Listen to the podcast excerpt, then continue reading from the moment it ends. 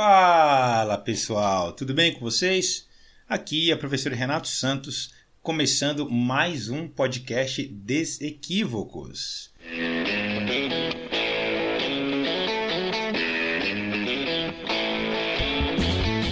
E atendendo aos pedidos, aos inúmeros pedidos no meu Instagram, o nosso papo de hoje vai se basear nas histórias motivacionais que eu conto em sala de aula. Pois é, para quem não sabe, eu sou professor já há quase 20 anos e vez ou outra eu conto algumas histórias motivacionais em sala de aula. Então eu vou dedicar aqui a alguns podcasts algumas dessas histórias para poder relembrar com a galera aí. OK? E para quem não conhece, conhecer. A história de hoje, ela como de costume, eu não sei se ela é ou não é real.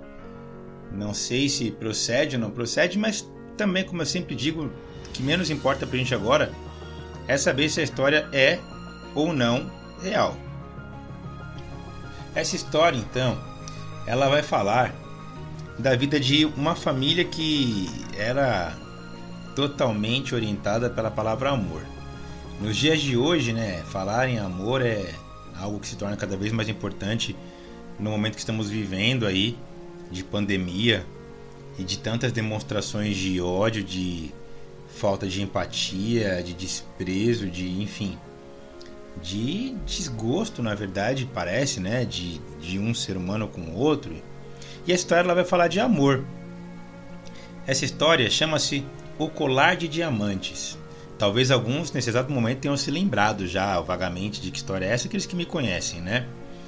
Mas essa história, ela vai falar a respeito de uma família linda, linda, linda. De uma família em que era composta pela mãe, muito, muito, muito esforçada, trabalhava demais para criar três filhos, sozinha. E aí é claro que, como acontece em muitas famílias, mundo afora, quem ajudava a cuidar das crianças era a filha mais velha. A filha mais velha devia ter seus 17, 18 anos por aí. E era ela quem cuidava dos irmãos em casa para que a mãe pudesse trabalhar e levar para casa o sustento tão importante para todos eles, não é mesmo? E um dia, a mãe, como de costume, saiu para o trabalho e a irmã estava em casa, também como de costume, cuidando das crianças. Só que num dado momento, ela olhou para o portão e viu que o portão estava aberto. E ela sempre tinha cuidado muito grande de deixar o portão fechado justamente por conta das crianças. Mas, sem entender muito bem como, ela viu que o portão estava aberto. E naquele momento, a primeira coisa que ela pensou foi: vou olhar os meus dois irmãos onde estão.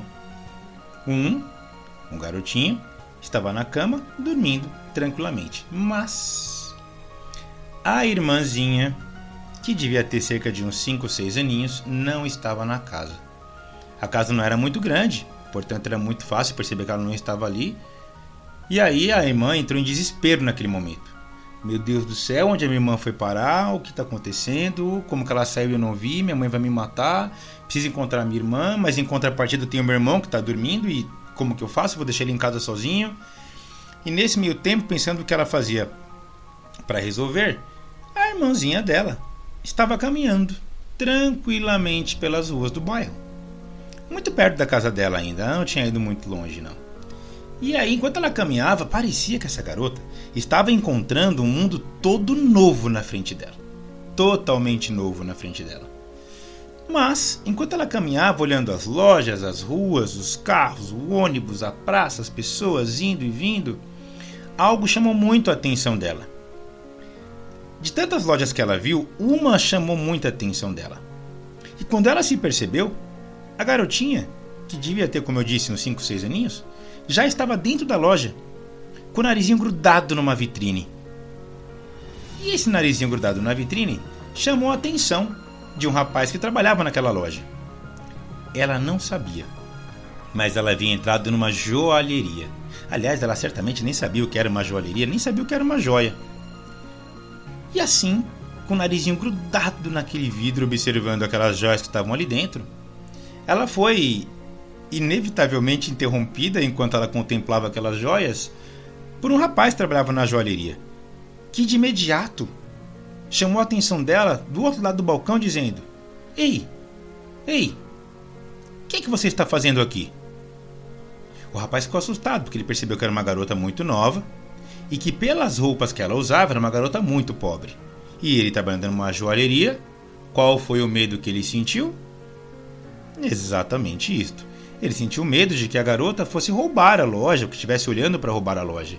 E aí, portanto, ele acabou agindo ali com uma certa repulsa aquela garotinha tão linda, que estava do outro lado do balcão, observando, encantada aquelas joias.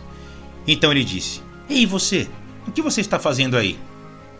E ela respondeu simplesmente: Oi, tio, tudo bem?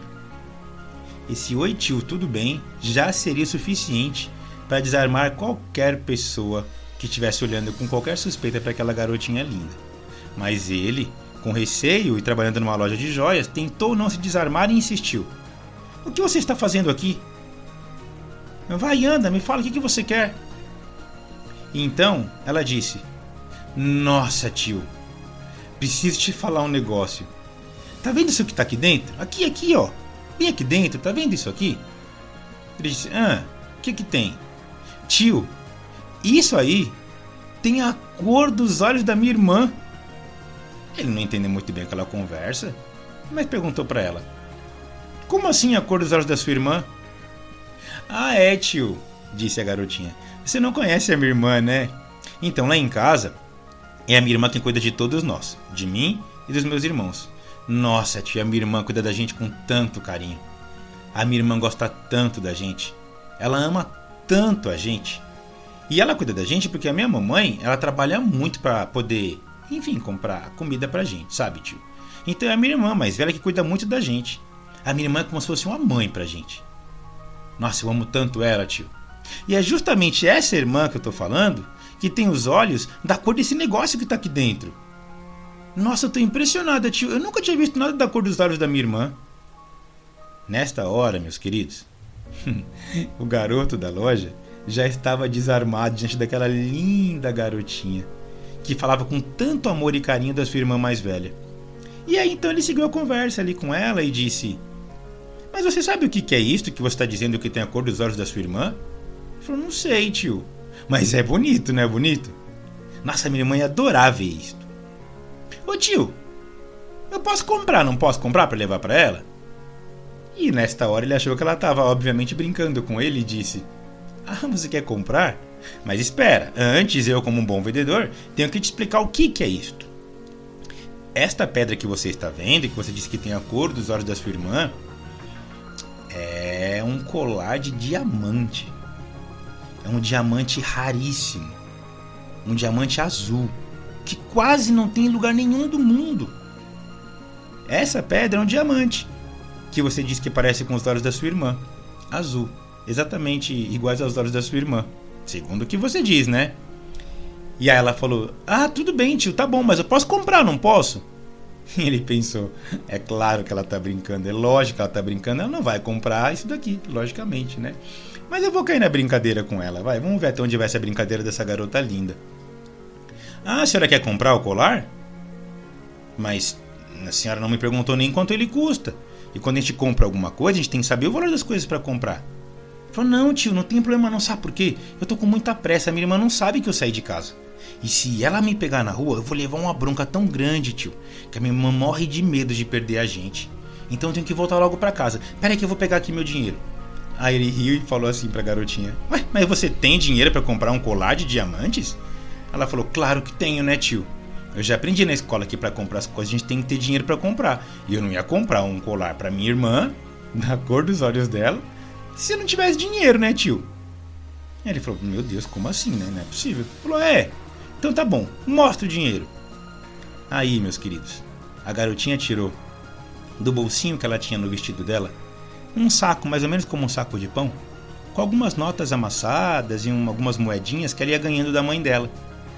E aí ela colocou isso em cima do balcão e disse: Pronto, tio, tá aí meu dinheiro. Mas ó, tio, ó, não deixa ninguém ver, não, tá? Aí, nesse saquinho, tem tudo que eu juntei durante toda a minha vida. Todo o meu dinheiro tá aí. Eu sei que vai dar para comprar e talvez até sobre um pouco, mas não tem problema não, tio. Pode deixar aí, pode deixar pro senhor, tá bom? Agora, por favor, embrulha rápido que eu tenho que levar para minha irmã, antes que ela perceba que eu saí de casa e me dê uma bronca. Na hora que ela disse isto para ele, ele pensou, olhou para aquele saco com algumas moedas e algumas notas amassadas, e sem nem contar quanto tinha, ele resolveu de imediato: Vou entregar o colar para essa garota. Ele embrulhou o colar, no embrulho mais bonito que ele tinha na loja, entregou para a garotinha e disse a ela: Olha, leve para sua irmã, mas não deixe ninguém ver, não mostre para ninguém até chegar na sua casa, tá bom? Mostre só para ela e vá com cuidado. E muito, muito, muito obrigado por ter visitado a nossa loja. A garotinha pegou a sacola e foi feliz da vida para casa com o colar que, entre aspas, ela tinha comprado para a irmã. É claro, quando ela chegou em casa, ela encontrou uma irmã desesperada. Totalmente desesperada. Sem saber onde a irmãzinha estava, chorando, com medo de ter perdido a irmã, que é um dos amores da vida dela. E antes mesmo que ela levasse uma bronca, malandra que foi, ela já entregou o embrulho para a irmã e disse: Olha, eu comprei para você. Vê se você vai gostar. A irmã não entendeu nada daquilo dali e mais abriu o embrulho. Quando ela abriu, ela levou um susto. Embora ela fosse muito humilde, ela entendia que aquele colar era algo muito caro e sabia que a irmã dela, ninguém na casa dela teria dinheiro para comprar aquilo. Na mesma hora ela disse: O que, que é isto? Onde foi que você pegou isto? Anda, me fala, onde foi que você pegou? E ela disse: Eu não peguei, eu comprei para você. Para de conversa, tá ficando maluca? Me leva lá agora nessa loja. Ela deixou o irmão dormindo e pegou pelos braços a irmãzinha e foi até a loja onde ela tinha comprado, ou até então, né, na concepção dela, onde ela havia pego aquele colar, e levou a irmãzinha junto com ela até lá. Chegou na loja, entrou na loja, morrendo de vergonha, procurou pelo mesmo rapaz e disse: Moço, moço, essa garotinha aqui, ela é minha irmã. E ela me falou que veio aqui na loja agora há pouco. Eu queria te dizer o seguinte: eu queria pedir perdão. Eu queria pedir perdão, eu queria pedir desculpas. A minha irmã nunca mais vai fazer isso, moço. Eu já ensinei para ela que é feio roubar, é feio pegar as coisas. A minha mãe nunca ensinou isso pra gente. Nós somos pobres, mas nós somos muito humildes e muito corretos. Assim, a gente não, a gente, nós não faríamos isto. Então eu vim aqui devolver. Eu nem encostei, eu nem encostei para não sujar, porque eu sei que deve ser algo muito caro. Ele falou, moça, deve estar tá havendo algum problema. Porque nenhum colar foi roubado desta loja. É, a menina disse para ele assim: Não, não, não é possível. Quanto custa isto? Quanto custa esse colar? Ele falou: Moça, é política da loja só tratar dos valores com quem compra. E esse colar foi vendido para alguém, não foi roubado. E eu não posso falar o valor. E ela insistiu: Moça, você que não tá entendendo. A minha irmã tem só 6 anos de idade. Ela chegou agora há pouco em casa com esse colar. E eu sei que ela não comprou, moça. Tem alguma coisa errada. Ela não comprou esse colar. Então tudo bem, você não quer falar o valor? Eu vim devolver pro senhor. Não precisa nem chamar a polícia, não precisa chamar ninguém. Eu prometo que a gente nunca mais vai passar nem na calçada da sua loja. A minha irmã nunca mais vai entrar aqui, nunca mais vai pegar nada. Tá bom? Eu tô deixando aqui então, eu tô indo embora. E ela deixou em cima do balcão. Quando ela ia saindo, o rapaz gritou, chamou assim: Moça, moça, calma, espera um minuto. Já sei o que está acontecendo, espera só um minuto. Ela parou, ele pegou o embrulho em cima do balcão, levou lá para dentro, embrulhou novamente, num outro embrulho ainda mais bonito que o anterior. Foi até perto da moça, pegou na mão dela, colocou o embrulho na mão dela e disse: Moça, a sua irmã realmente esteve aqui na loja agora há pouco. Mas ela não veio aqui para roubar nada. Muito pelo contrário, ela comprou esse colar para a senhora. E ela comprou porque ela disse que ele tinha a cor dos seus olhos e que sabia que a senhora ia gostar muito deles. Agora, já que a senhora me perguntou quanto ao preço, a senhora fique sabendo que a sua irmã pagou por esse colar o preço mais alto que eu já vendi em uma joia nessa loja. Nunca ninguém entrou nessa loja e pagou um preço tão alto quanto a sua irmã pagou por esse colar. A sua irmã deu por ele, pagou por esse colar tudo o que ela tinha juntado durante toda a vida dela. Tudo que ela juntou durante toda a vida, ela deu em troca desse colar por um único motivo: para te ver feliz. Moça, este colar é seu. Pegue-o, leve para casa e jamais se esqueça: que são poucas pessoas no mundo que dariam tudo o que têm para ver uma outra pessoa feliz.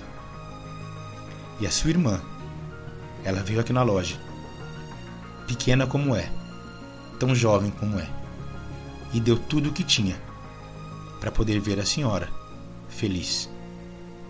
Então, aproveite seu presente, mas principalmente, aproveite a sua irmã. Não permita que ela mude. Não permita que ela deixe de ser quem é. E parabéns. Estenda os parabéns à sua mãe pela educação que ela deu a cada um de vocês. Muito obrigado. E sempre que quiser, as nossas portas estarão abertas para vocês. A irmã emocionada pegou aquele colar. Olhou para a irmãzinha que estava ali do lado dela. Deu beijo e o abraço mais afetuoso que ela poderia dar naquela irmã. E assim elas foram embora para casa. Como eu sempre falo, meus queridos, dessas histórias tem uma tarefa de casa. É uma tarefa que não cai no vestibular, não cai na prova e que eu não vou dar visto. A tarefa é: quantas pessoas estão ao seu redor? Quantas pessoas estão na sua vida?